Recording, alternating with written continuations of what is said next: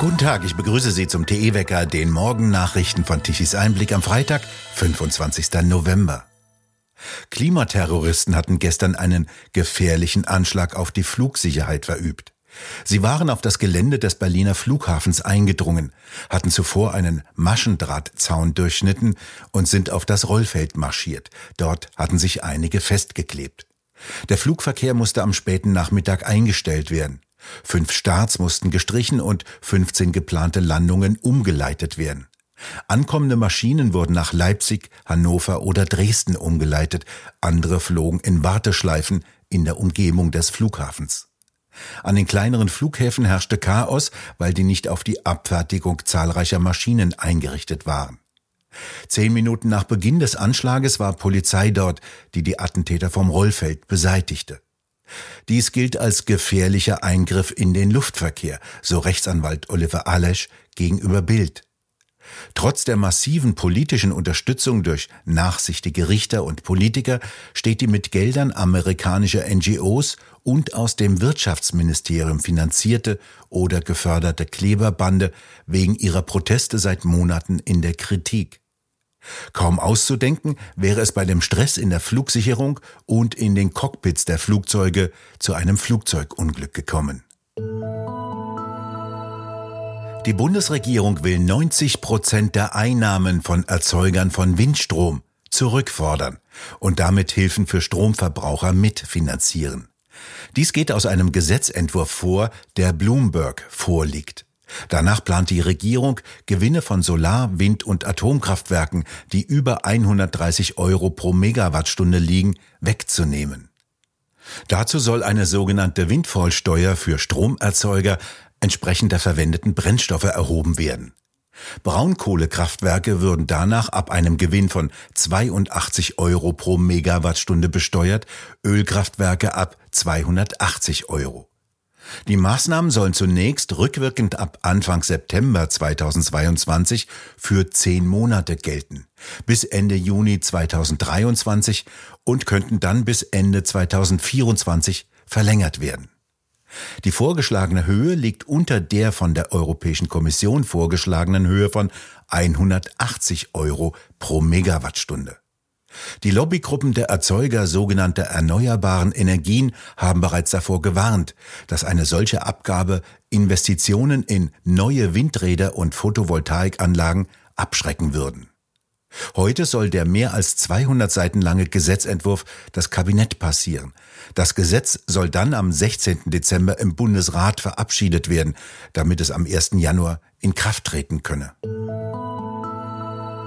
Alleinstehende Asylbewerber in Sammelunterkünften erhalten rückwirkend zum September mehr Geld aus der deutschen Staatskasse. Bisherige Kürzungen hält das Bundesverfassungsgericht für einen Verstoß gegen das Grundrecht auf Gewährleistung eines menschenwürdigen Existenzminimums. Seit 2019 bekommen alleinstehende Asylbewerber weniger Geld, wenn sie in einer Sammelunterkunft leben. Denn dort können sie Kosten sparen. Die Bundesregierung wollte damit etwa 40 Millionen Euro an Kosten sparen. Doch diese sogenannte Sonderbedarfsstufe für alleinstehende erwachsene Asylbewerber in Sammelunterkünften sei nicht mit dem Grundgesetz vereinbar. Sie verstoße gegen das Grundrecht auf Gewährleistung eines menschenwürdigen Existenzminimums, heißt es in einem Beschluss des Bundesverfassungsgerichtes, der am Donnerstag veröffentlicht wurde. Die Entscheidung betrifft alleinstehende Erwachsene, die in Sammelunterkünften wohnen und sich seit mindestens 18 Monaten rechtmäßig in Deutschland aufhalten. Es sei nicht erkennbar, dass man in Sammelunterkünften regelmäßig tatsächlich Einsparungen durch gemeinsames Wirtschaften erziele, die eine Absenkung der Leistungen tragen würden, so jetzt die Karlsruher Richter. Das Verfahren hatte eine NGO Gesellschaft für Freiheitsrechte angezettelt. Ein Mann aus Sri Lanka hatte auf höhere Leistungen geklagt. Dank seines Verfahrens bekämen jetzt alle Geflüchteten in Sammelunterkünften wieder das Geld, das ihnen zustehe, wird er zitiert. Er musste vorher mit monatlichen 330 Euro vom Sozialamt auskommen. Zu wenig Geld für einen Menschen in Deutschland in Zeiten der Inflation, so der Mann aus Sri Lanka.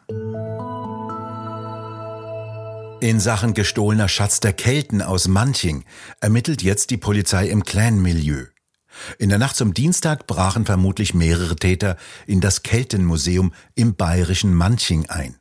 Dort hätten sie zwei Vitrinen eingeschlagen und leergeräumt, wie jetzt die bayerische Landespolizei bei einer Pressekonferenz zu diesem spektakulären Einbruch erklärte. Die Alarmanlage des Museums sei ausgelöst worden, das Signal allerdings nicht an die Zentrale der zuständigen Wachfirma weitergeleitet worden. Zur gleichen Zeit sei in der Nähe des Museums ein Anschlag auf eine Verteilerstelle der Telekom verübt worden. Dieser Einbruch erinnert an den Kunstraub aus dem grünen Gewölbe in Dresden, bei dem wertvolle historische Schmuckstücke im Wert von mehreren Millionen Euro gestohlen wurden. Der keltische Goldschatz von Manching ist einer der größten und bedeutendsten Goldschätze aus der Keltenzeit überhaupt, wie der Direktor der Sammlung bei der Pressekonferenz mitteilte. Der kulturelle und wissenschaftliche Schaden sei enorm und nicht ersetzbar. Immer mehr Benutzer von Apple Laptops und iPhones zeigen sich von dessen Programmen genervt. Seit einem Jahr führt der Konzern auf seinen deutschen Geräten schleichend einen Doppelpunkt zwischen den Worten ein.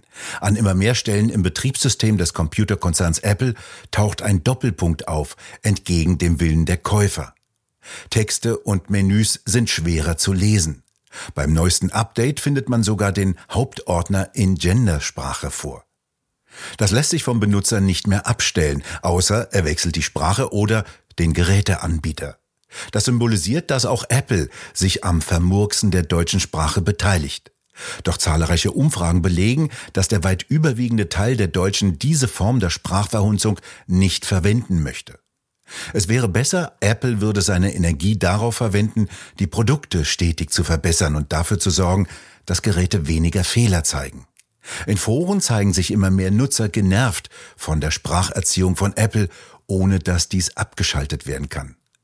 Außerdem lässt auch Apple mittlerweile die privaten Fotos automatisch durchsuchen, die arglose Benutzer in die Cloud von Apple geladen haben. Wenn Konzerne versuchen, uns zu manipulieren, dann ist Schluss mit lustig. So schreibt beispielsweise ein Kommentator in einem Technikforum. Wohin es führt, wenn mehr Wert auf alle möglichen Gaga-Erscheinungen gelegt wird, anstatt auf Leistungen, hat gerade die deutsche Fußballnationalmannschaft gezeigt. In Amerika zeigt derzeit der Absturz des Disney-Konzerns, wohin Manager ein Unternehmen führen, wenn sie den Gender-Unsinn mitmachen. Umgekehrt hat gerade Elon Musk bei Twitter gezeigt, wie man unproduktive Mitarbeiter los wird. Er warf viele Mitarbeiter heraus, schrieb dann eine E-Mail an die Verbleibenden und bat jeden, der tatsächlich Software schreibt, der möge sich zu einem bestimmten Zeitpunkt im zehnten Stock einfinden. Doch zuvor soll er eine Zusammenfassung dessen schicken, was er an Computercode-Befehlen in den letzten sechs Monaten erreicht habe. Ein Arbeitsnachweis, der bei Apple vermutlich für viele im Desaster enden würde. Wenn Unternehmen Energie für offensichtlichen Unsinn verschwenden, ist dies kein gutes Zeichen. Wir haben keinen Schuss mehr frei. Dies sagte Bundestrainer Hansi Flick am Tag nach der katastrophalen Niederlage beim Auftaktspiel der Fußball-Weltmeisterschaft in Katar. Es gehe jetzt darum, in bestimmten Situationen mehr Mut und mehr Charakter zu haben, führte er auf einer Pressekonferenz nach dem Spiel aus. Die dauerte nur zwölf Minuten. Mit einem 2 zu 1 Erfolg besiegte die Mannschaft aus dem Land der aufgehenden Sonne die aus dem Land der ausgehenden Lichter. Divers gewinnt eben nur im Traumland, nicht auf dem Platz, nicht in der Realität. Wir haben Zeichen gesetzt, versuchten verschiedene Spieler nachher noch in die Kameras zu sagen, eben Zeichen der Verlierer. Am Sonntagabend um 20 Uhr tritt die deutsche Mannschaft gegen die spanische an, die in hervorragender Spiellaune in ihrem ersten Spiel Costa Rica mit 7 zu 0 besiegte. Gut, Costa Rica, das kann man so sagen. Wenn die deutschen Haltungsfußballer ihre Haltung zum Fußball nicht ändern, können sie nach dem Spiel haltungsvoll nach Hause fliegen. Zur Erinnerung, das Ergebnis des Spieles der deutschen Fußballaktivisten gegen Spanien am 17. November 2020 in Sevilla. Eine 6 zu 0 Niederlage. Das Kreuz muss weg, der Muezzin übernimmt, der Kampf gegen unsere Tradition und Kultur. Darüber diskutieren Roland Tichy und Frank Henkel mit Laila Mirso, Marco Galina und Josef Kraus in der neuen Ausgabe des TE Talks. Wir haben in Deutschland die Geschichte der Roten Armee-Fraktion und wir haben jetzt wieder Demonstrationen, Blockaden von Straßen, in, unter Inkaufnahme bereits von äh, Schwerverletzten, die dann äh, sterben, die nicht gerettet werden können. Ist die Klimabewegung auf dem Weg zu einer kriminellen Bewegung, die vom Staat geschützt wird? Äh, ich fürchte ja. Also ich glaube nicht, dass jetzt ein Klimaretter, der jetzt vorhat, ein Bild mit, mit Tomatensauce zu bespritzen oder sich irgendwo anzukleben vorhat, ähm, einen Vorsatz hat, jemandem weh zu tun. Das möchte ich ihm nicht unterstellen. Aber ich, ich, ich sehe, ich, sehe, ich sehe da eine Eigendynamik, eine Radikalisierung, wenn Sie dann irgendwann sehen, okay, die Öffentlichkeit hat sich daran gewöhnt, an unsere Provokationen. Irgendwann mal ja, werden dementsprechend Sicherheitsmaßnahmen in den Museen greifen, dass das nicht mehr so leicht ist. Äh, oder die Polizei greift einfach hart durch, indem da nicht äh, akribisch mit Lösungsmitteln gearbeitet wird, sondern die Menschen rausgerissen werden, wenn sie dann äh, blutige Hände haben oder mal ein paar Wochen in Arrest äh, verbracht haben, ändert sich vielleicht äh, die Herangehenweise. Ich fürchte wirklich, dass sie in ihrem Wahn, so wir müssen die Welt retten, wir sind tatsächlich die letzte Generation, wir werden sonst alle ab, aussterben, dass sie dann auch Menschenleben in Kauf nehmen werden. Nun hat ja äh, Kollege Galina sehr gut herausgearbeitet, dass diese Klimabewegung auf dem Weg zu einer religiösen Bewegung ist, die also natürlich auch gar keine Zweifel mehr zulassen kann, weil sie sich hier im Besitz der letzten Wahrheit äh, glaubt. Äh, so begann auch die Rote Armee-Fraktion. Die hat äh, harmlose Möbel in einem Kaufhaus durch Feuer zerstört, wollte gar nicht, dass jemand zu Schaden kommt. Das Kaufhaus war geschlossen. Andreas Bad und Gudrun Ensel 1968. Und aus dieser symbolischen Zerstörung der Konsumgesellschaft ist Mord und Totschlag entstanden. Ist das der Weg, den wir mittlerweile sehen? Nur mit einem Unterschied. Während damals Deutschland gegen die Rote Armee-Fraktion gekämpft hat, schützen heute Gerichte und streckenweise sogar die Polizei die Demonstranten vor den erregten Bürgern. Ich denke schon, dass dann Gesinnungswandel eingesetzt hat, weil auch die linksradikale Gewalt äh, hat sich ja verschärft. Ne? Man begnügt sich auch nicht mehr damit zu, zu protestieren oder Gebäude äh, vollzusprühen, sondern es, es, finden ja auch immer wieder Angriffe, jetzt nicht nur Autos an, äh, anzuzünden, sondern tatsächlich Menschen anzugreifen, zu verletzen und ihren Tod in Kauf zu nehmen. Also da ist ganz klar eine Radikalisierung. Das war damals diese künstliche Unterscheidung. Gewalt gegen Sachen erlaubt, gewaltigen Personen nicht, aber es hat sich beides miteinander vermischt. Die vollständige Diskussion können Sie sich auf der Webseite tischiseinblick.de ansehen. Ein Tief kommt aus dem Westen herein und bringt Wolken und Regenschauer mit. Es bleibt meist trübe. Im Osten kommt nach Essen immer wieder mal die Sonne durch. Deutlich kühler als im Durchschnitt sind die Temperaturen derzeit in Deutschland. Sie liegen bei 10 bis 12 Grad im Westen und bei kälteren 5 bis 6 Grad im Osten. In früheren Jahren war es Ende November schon mal wärmer.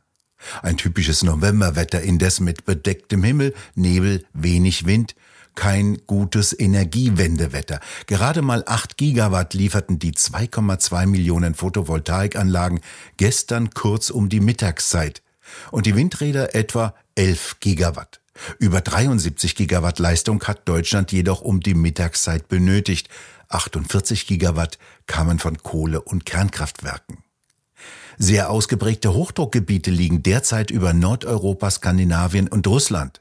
Wettermodelle rechnen für den Sonntag sogar aus, dass dort der Luftdruck auf 1044 Hektopascal ansteigen wird, ein sehr hoher Wert. Damit könnten demnächst sehr kalte Luftmassen auf Europa zuströmen. Das amerikanische Wettermodell zeigt sogar ab Ende kommender Woche zu uns strömende, richtig kalte Luftmassen an, mit Temperaturen weit unter 0 Grad bis minus 8 oder bis minus 10 Grad. Wir bedanken uns fürs Zuhören. Schön wäre es, wenn Sie uns weiterempfehlen. Weitere aktuelle Nachrichten lesen Sie regelmäßig auf der Webseite tichiseinblick.de und wir hören uns morgen wieder, wenn Sie mögen.